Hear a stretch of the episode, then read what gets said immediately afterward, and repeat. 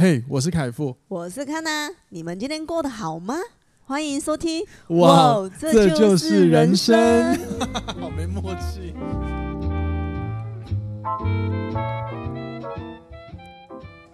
欢迎收听，哇，这就是人生。大家好，我是凯富，欢迎回来今天的节目。今天康娜因为有事情没有办法来录音，所以今天只剩下我一个人录，就好久没有跟大家，就是我一个人来跟大家在空中好好的闲聊一下了。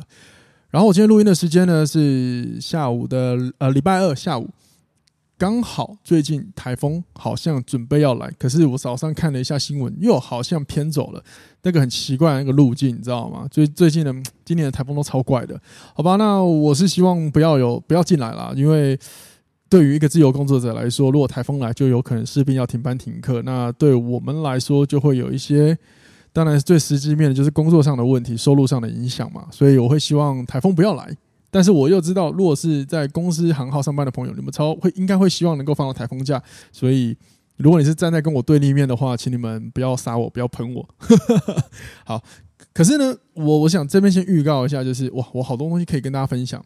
自由工作者这件事情，让我有很多对于收入跟金钱的一些风险的一些不同的想法。这个未来呢，我会跟大家分享。但是我发现我好像常常先预告，然后我就忘记。所以如果 你们愿意的话，就提醒我一下好了。好，不负责任哦，抱歉抱歉。好，总之就是高雄呢，刚刚我在教课的时候，发现外面有风雨来了。希望只是短暂，只是那个就是那个雨水扫进来而已。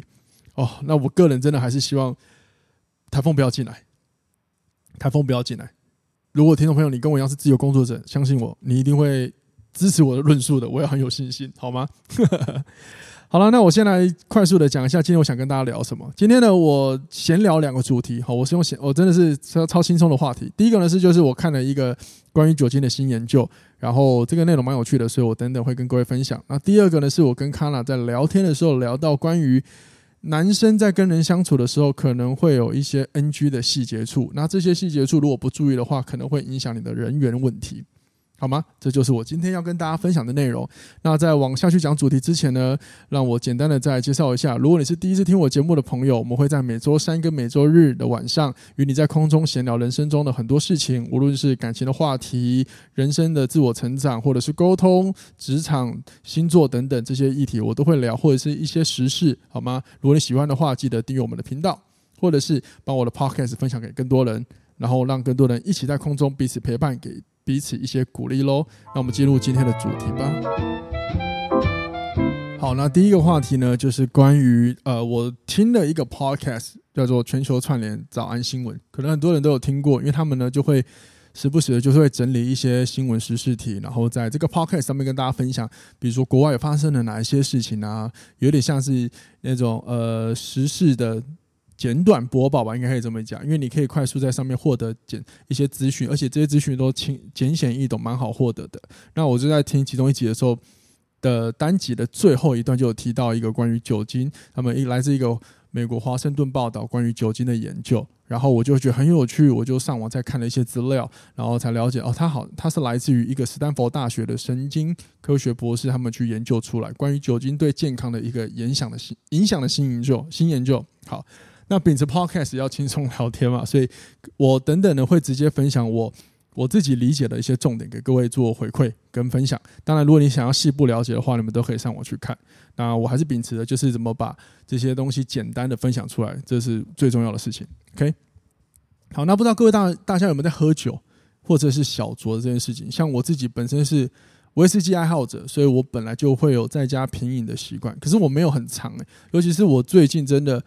那个模式又改，可能以前是假日就会喝个一杯，但我通常都一杯，最少就是就这么一杯，最多可能也才两杯，然后每次就一点点，就是慢慢的喝，慢慢去品饮它的味道啊，去闻那个酒香、酒的香气等等的。可是到最近开始几个月，我越喝越少，甚至有时候一个月喝不到一次。那因为我发现我很喜欢收藏它，所以我可能发现可能。慢慢的转型成收藏者的收藏威士忌这件事情，对，可能变成是我接下来呃玩威士忌的一个一个新的嗜好吧。我在想，但还是会喝啊，只是我真的喝不多诶、可是喝不多，这样子代表你的饮酒量是健康的吗？这等等我会聊到，好吗？好，然后如果你喝酒的话，我们第一个先来聊就是关于代谢能力这件事情。好，很多人都会说什么喝酒啊，如喝酒，如果你脸很会会红得很快。代表你的代谢能力很强，那我相信已经有很多人知道这是一个假说嘛。好，那这边我也还是一样分享一下，就是基本上呢，如果你喝酒容易脸红啊，你可以想象一件事情，就是你的身体用来呃排掉这一些酒精的这个能力，它是有出现问题的。换言之，你可以说是身体产生了一些所谓的基因异变，因为。要能够代谢到酒精，势必要涉猎到一个叫做……哎，我看一下那个字叫什么？哦 ”，LDH two 的这一个这一个基因。可是呢，如果喝酒容易脸红的人，代表他身体是缺乏 LDH two 的。那 LDH two 基本上应该是，也应该说理论上应该是每个人身体都要有的。所以当你没有的话，你就可以视为它是一个基因缺陷或者是一个异变。可是很好很好玩的是，研究是这样子讲了，大部分。会有这样问题产生这样异变的人，往往亚洲人好像居多。但是我是没有看到什么关于关于演化为什么是亚洲人比较多的这个资讯啊。但是至少研究统计下来是说，亚洲人比较容易有这个问题。所以你会发现亚洲人很多人喝完酒就容易脸红。当然国外也有，欧洲、美美国一定都有啦，好吗？只是亚洲比较多。所以如果你发现你喝酒很容易脸红的话，你就可以知道说，哦，我身体是缺乏。LDH2 这个基因的，那你就要知道哦，我可能不要喝那么多酒，比较安全。又或者是，如果你在聚会里要喝酒，很多人会呃会捧你说啊，你要喝啊，不喝怎么样？靠腰啊，靠腰靠东靠西的那种，你就跟他说哦，不行，你要害我死亡吗？我喝你这一杯，我赚到了你的尊重，但死亡的是我，那你要帮我付医药费吗？之类的，你就可以跟他讲，好不好？因为有些人真的是很喜欢一直吹酒，不知道吹什么东西的。以以前我在想。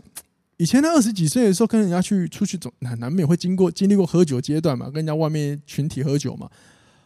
我想一下，我想好像也有被这样催过诶。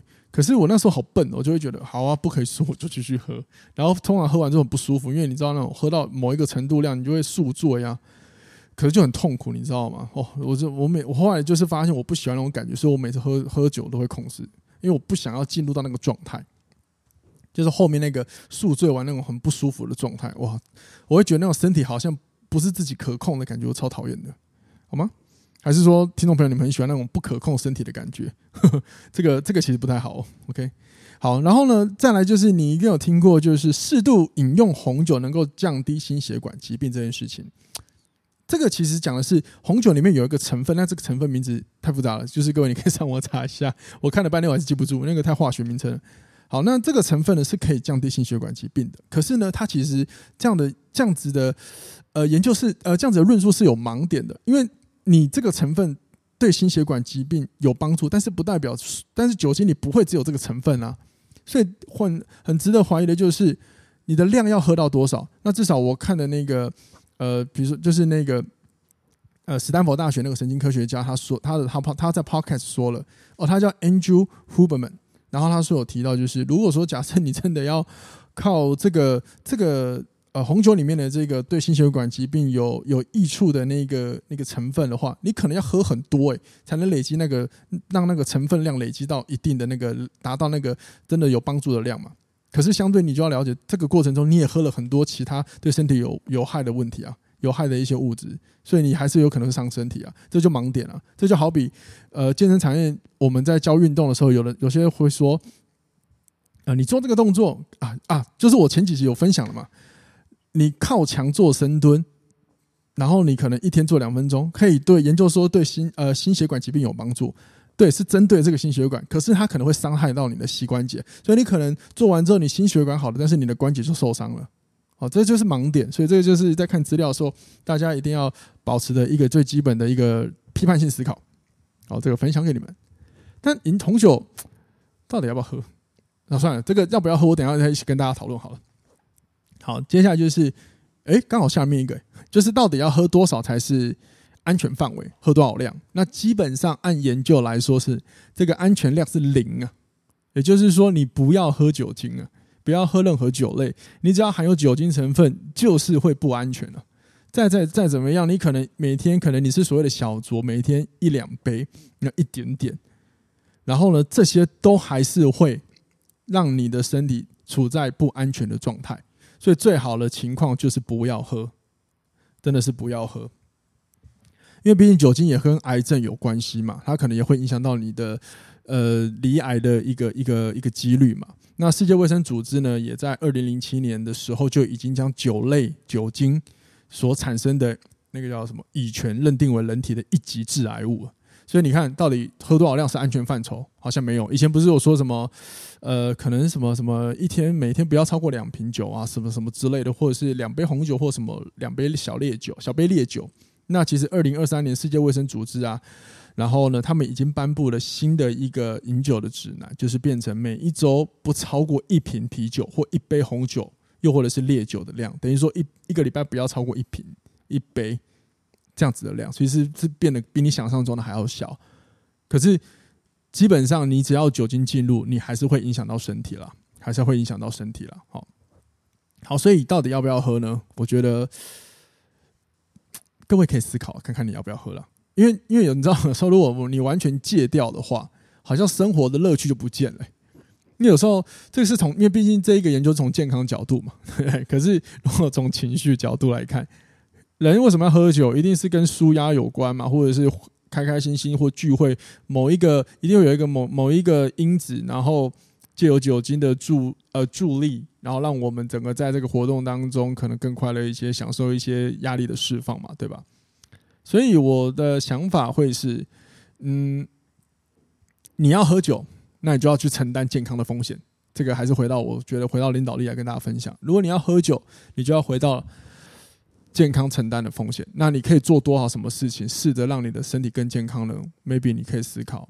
讲，当然，当然，当然，我还是要先讲一下：喝酒不开车，开车不要喝酒，好吗？还有酒精再怎样，再怎样进到身体，就是会有酒精对身体的影响，这是一定存在的。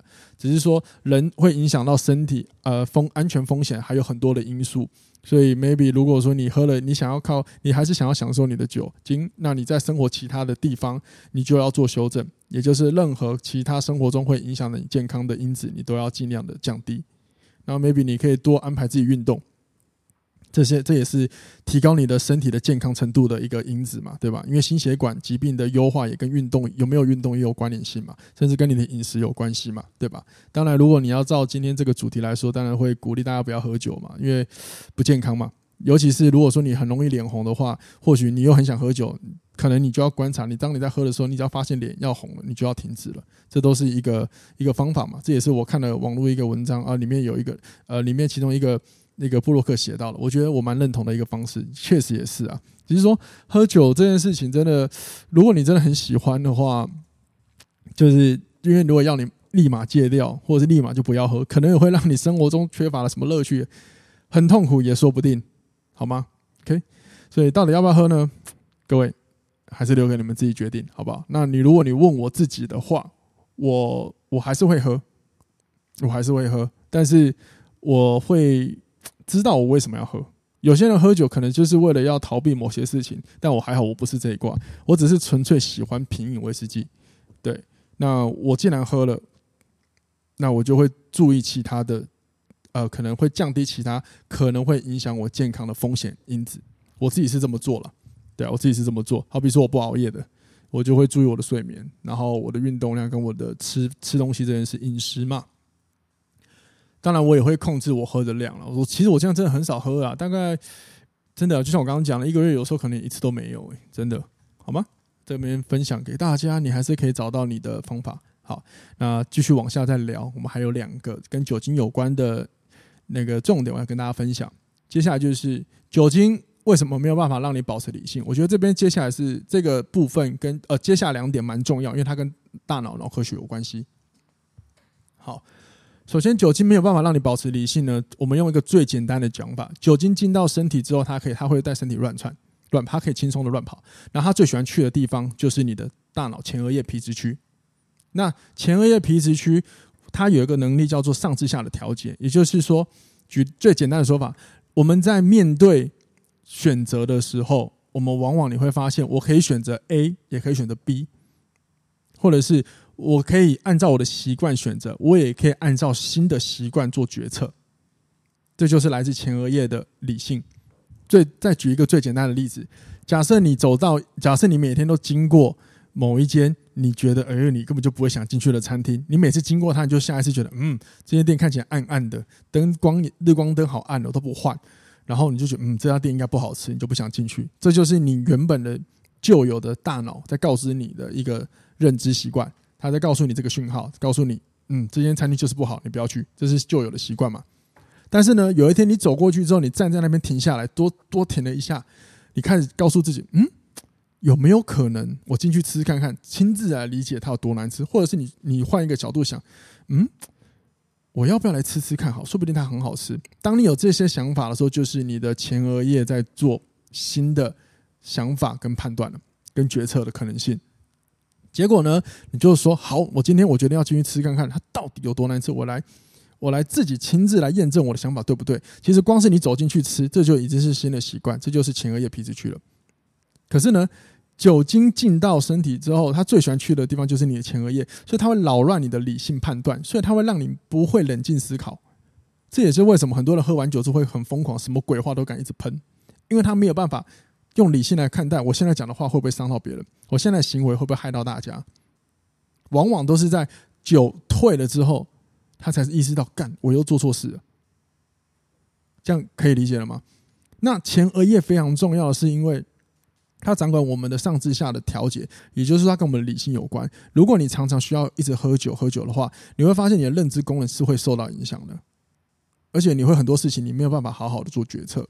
我觉得人是这样子，人生的一个很重要的哲学是，我们因为情绪理性，而我们因为情绪就是原始脑，让我们体验到生活中很多的事情。会让我们很多很棒的一些回忆，可是同一时间也因为前额叶的帮助，让我们知道如果我们犯错的时候怎么做修正。感性情绪会让我们体验很多事物，可是也有可能会让我们害到我们，进入一个不好的负循环。然后理性是帮助我们可能下一次可以做更好的选择的一个一个很重要的一个器官。如果说你的前额叶今天受到影响，你你就想，你你每次都用情绪化来做事情，你你会受得了吗？最直接一点，你们身边都不喜欢有一个一直情绪化在做决定、在看待事情的人吧？对啊，就是这样喽，好吗？所以，嗯，我自己是这样的，针对这一点，我自己思考过。如果说我真的接下来有很多时间，我需要做很重要的事情跟决策的话，我是不会碰酒精的。我觉得这样，我要喝酒精，一定会是在我我接下来没有要做什么重要事情。我才喝，而且我还是只喝那么一点点。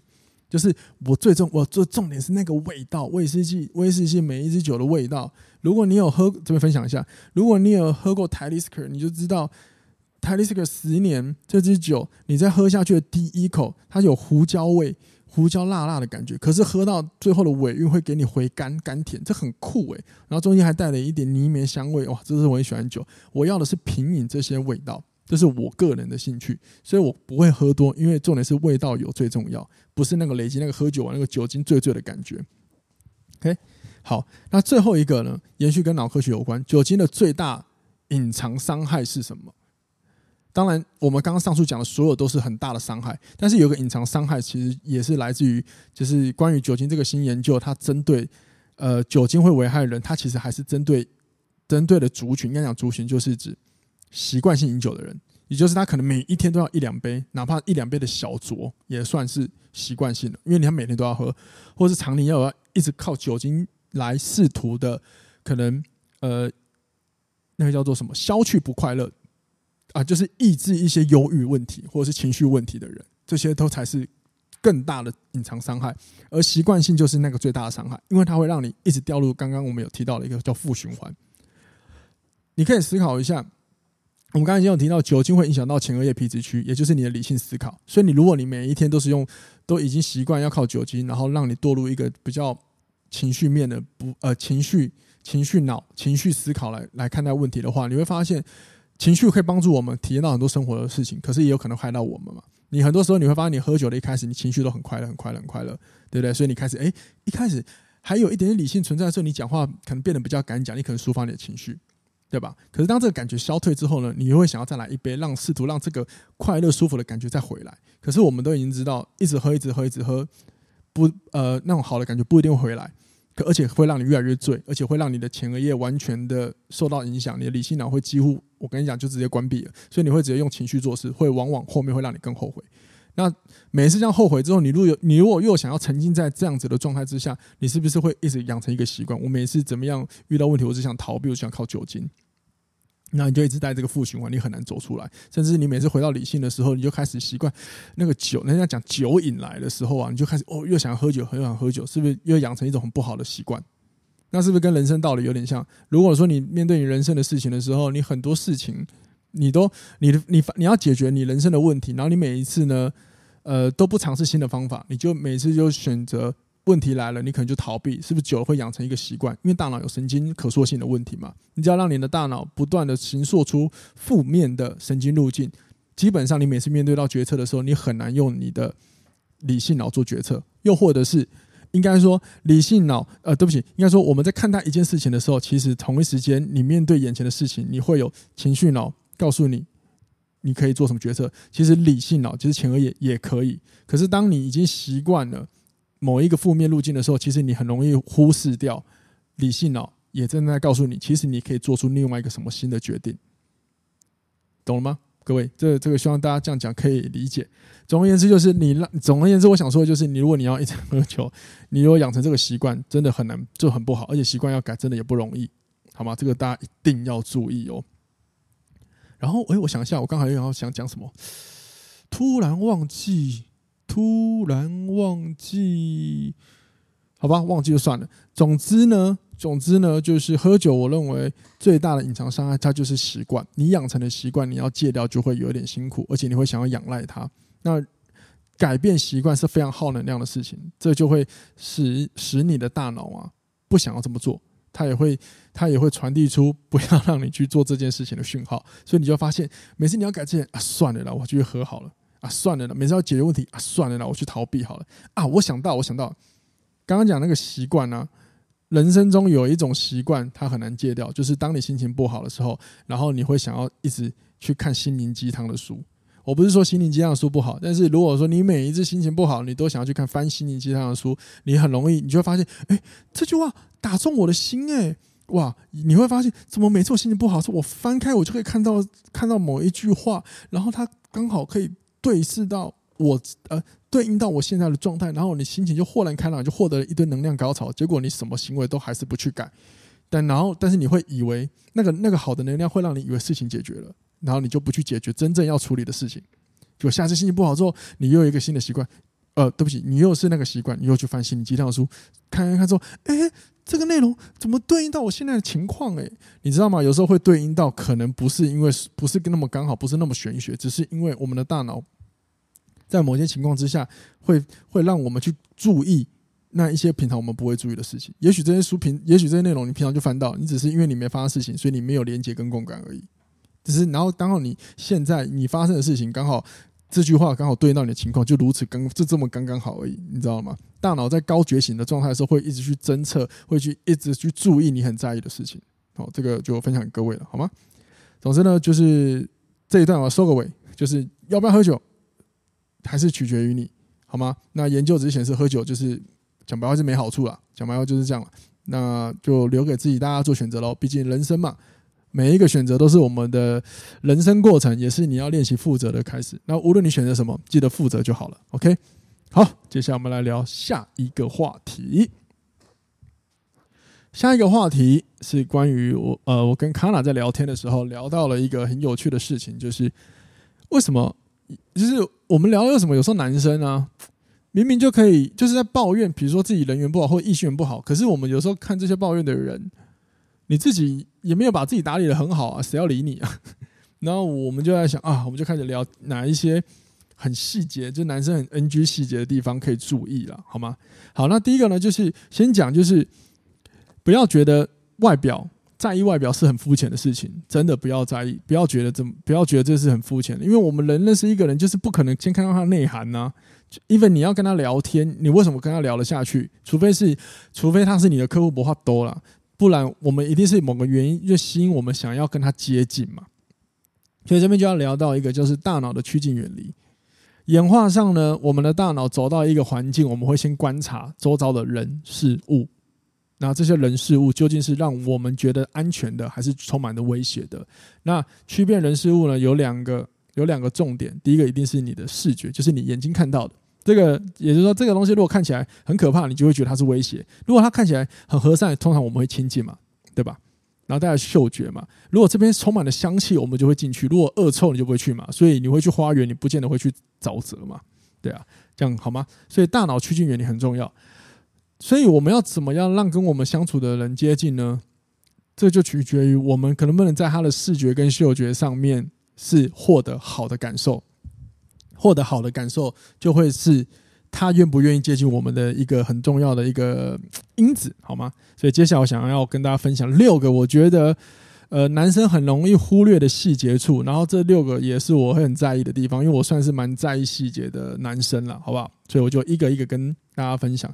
第一个最直接就是你的体味，拜托你如果很容易流汗，真的请注意一下你的身体有没有异味，或者是你选的服饰，你知道有很多那种排汗的运动衣啊，你不要以为穿那个很舒服出门，然后就觉得自己帅到爆，然后干净的要命。我跟你讲，那些排汗的衣服很多吼，流完汗之后超级臭的，所以没事不要穿那种衣服出门，真的你要挑选一下。然后第二个就是你自己的体味嘛，如果你真的有狐臭的话，你真的用一下体香膏吧，或者是适度喷点香水吧。那很多人会说，啊，香水你干嘛喷那么重，很臭。对，可是我也要跟有些朋友讲，有时候香水真的不是它喷，喷，有时候你闻到香水很重，并不是它喷很多下，而是它可能是香精，它味道相对的真的是比较重的。那当然了，像我有在喷香水的习惯，我还是会注意一下会不会喷太重。可是有的时候我也跟我的朋友讲，因为有时候可能是身旁那个他不习惯闻这个香味，那我就会问他，那你希望我是臭的还是香的呢？然后他就安静了，好吗？体味，拜托注意一下，好吗？体味，体味，好。然后第二个就是你的毛发，这里毛发除了头发的整理之外，还包含着，比如说你的，比如说如果你有很多手毛或胸毛，maybe 你可以适度的整理一下，因为有一些人，比如说可能胸毛很多，然后他衣服是比较会露出胸口的，然后那个毛是乱插，也是蛮可怕。但我觉得胸毛可能影响还好。最主要的就是你的胳肢窝的毛，拜托。最简单的整理，如果你的手衣服有时候穿短袖，你手举起来，那个那个胳肢窝的毛冲出你的衣袖，你不觉得那恶心吗？靠，我自己是受不了这件事情的，我一定会做修正。可是我发现很多男生啊，之前真的很很忽略，然后就跟他，你会跟他讲啊讲话，看他手一举起来靠腰，哇，炸裂，你真的很扣分呢。其实有也有超多男生很看到身边有这样的男生朋友会受不了，你知道吗？这个。麻烦各位可以思考一下，如果你是男性朋友的话，或者是你，哎，我先讲，如果这这一段真的是分享给男生朋友，或者是你身边有这样的男生朋友，或是你的另一半，好不好？真的告知他一下，不要客气。好，接下来第三个呢，是你吃完东西，请你要记得剔牙齿，因为这会跟口臭有关。你知道跟人讲话，我们刚刚讲到嗅觉嘛？如果这个人视觉上都很 OK，结果他走到你身边之后，跟你一开口，靠要，嘴巴臭的要死，你想你会想跟他贴近吗？我跟你讲，真的超扣分的啦，真的超扣分的。我之前不要想男生好了，我之前跟女生接触的也 女生接触，对，这样听起来好变态。跟异性相处的时候，哈哈，你知道有些女生漂漂亮亮的，哇，坐下来一开口就想，我就想疯掉，你知道，嘴巴好臭，然后我就想要跟他保持距离了。真的，她怎再怎么漂亮，身材再怎么好，胸部再怎么大，我都觉得我都会瞬间对她冷感掉诶。所以真的，口臭这个要注意。那口臭要注意的最简单的就是你吃完饭记得要剔牙。你可能很难在外面刷牙，没关系，但是你要剔牙。那像我自己，因为我平常上上课的时候，因为我要跟客户接触，所以我吃完饭我一定会剔牙，然后我一定会刷牙，这是为了要确保我口腔是干净的，而且。剔牙这件事情很重要的地方在于，你的牙齿会有很多的缝处。你如果说不去剔的话，久而久之，那些食物菜渣会卡在牙缝里，形成腐肉。这个腐肉会让你的嘴巴产生恶臭。所以有时候可能你的口臭只是因为你菜渣没有剔而已，就是这样子。所以养成剔牙的习惯吧，真的蛮重要的。那当然你可以的话，就尽量去刷牙。像我是我会尽量的话，我就会刷牙。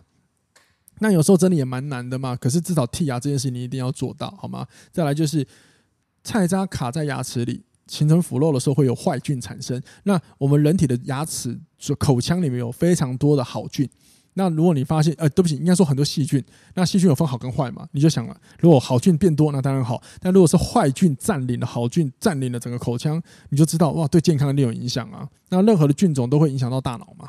呃呃，对不起，坏菌会影响到大脑嘛，所以剔牙好吗？真的口臭这个东西要注意。那另外一个哈，我我我自己理解的，就是跟口臭有关，就是如果你常熬夜，也你也很容易有口臭，因为你晚上睡觉就是在修复你的身体嘛，不呃，最想听到就是肝脏排毒嘛。那讲吧，换一个角度讲，你毒没排干净，你熬夜就是关闭你排毒的时间，那你毒没排干净，你讲出来的话一定是从体内散发出臭味嘛，好吗？口臭，拜托，OK。好，再来就是 一个小细节，就是男生们请注意你的手肘跟膝盖，这边要注意什么呢？有的时候我们会穿短袖，而且夏天台湾夏现在已经没什么冬天嘛，所以我们穿短袖的几率更高了。那手肘跟膝盖呢？如果你不去适度的去擦点乳液的话，你会发现你整个人帅帅的，可是看到手肘的时候，你就会发现那干干黑黑的，其实那很丑，超扣分的。而且我知道了。有一些女性其实会很在意这个细节，像我自己一定会在手肘，呃或脚踝地方擦上乳液，就是我要试图保持它们是干，呃不要是干燥状态，因为有时候干燥接下来就会有点黑黑脏脏的，好吗？手肘跟膝盖这个细节也要注意一下。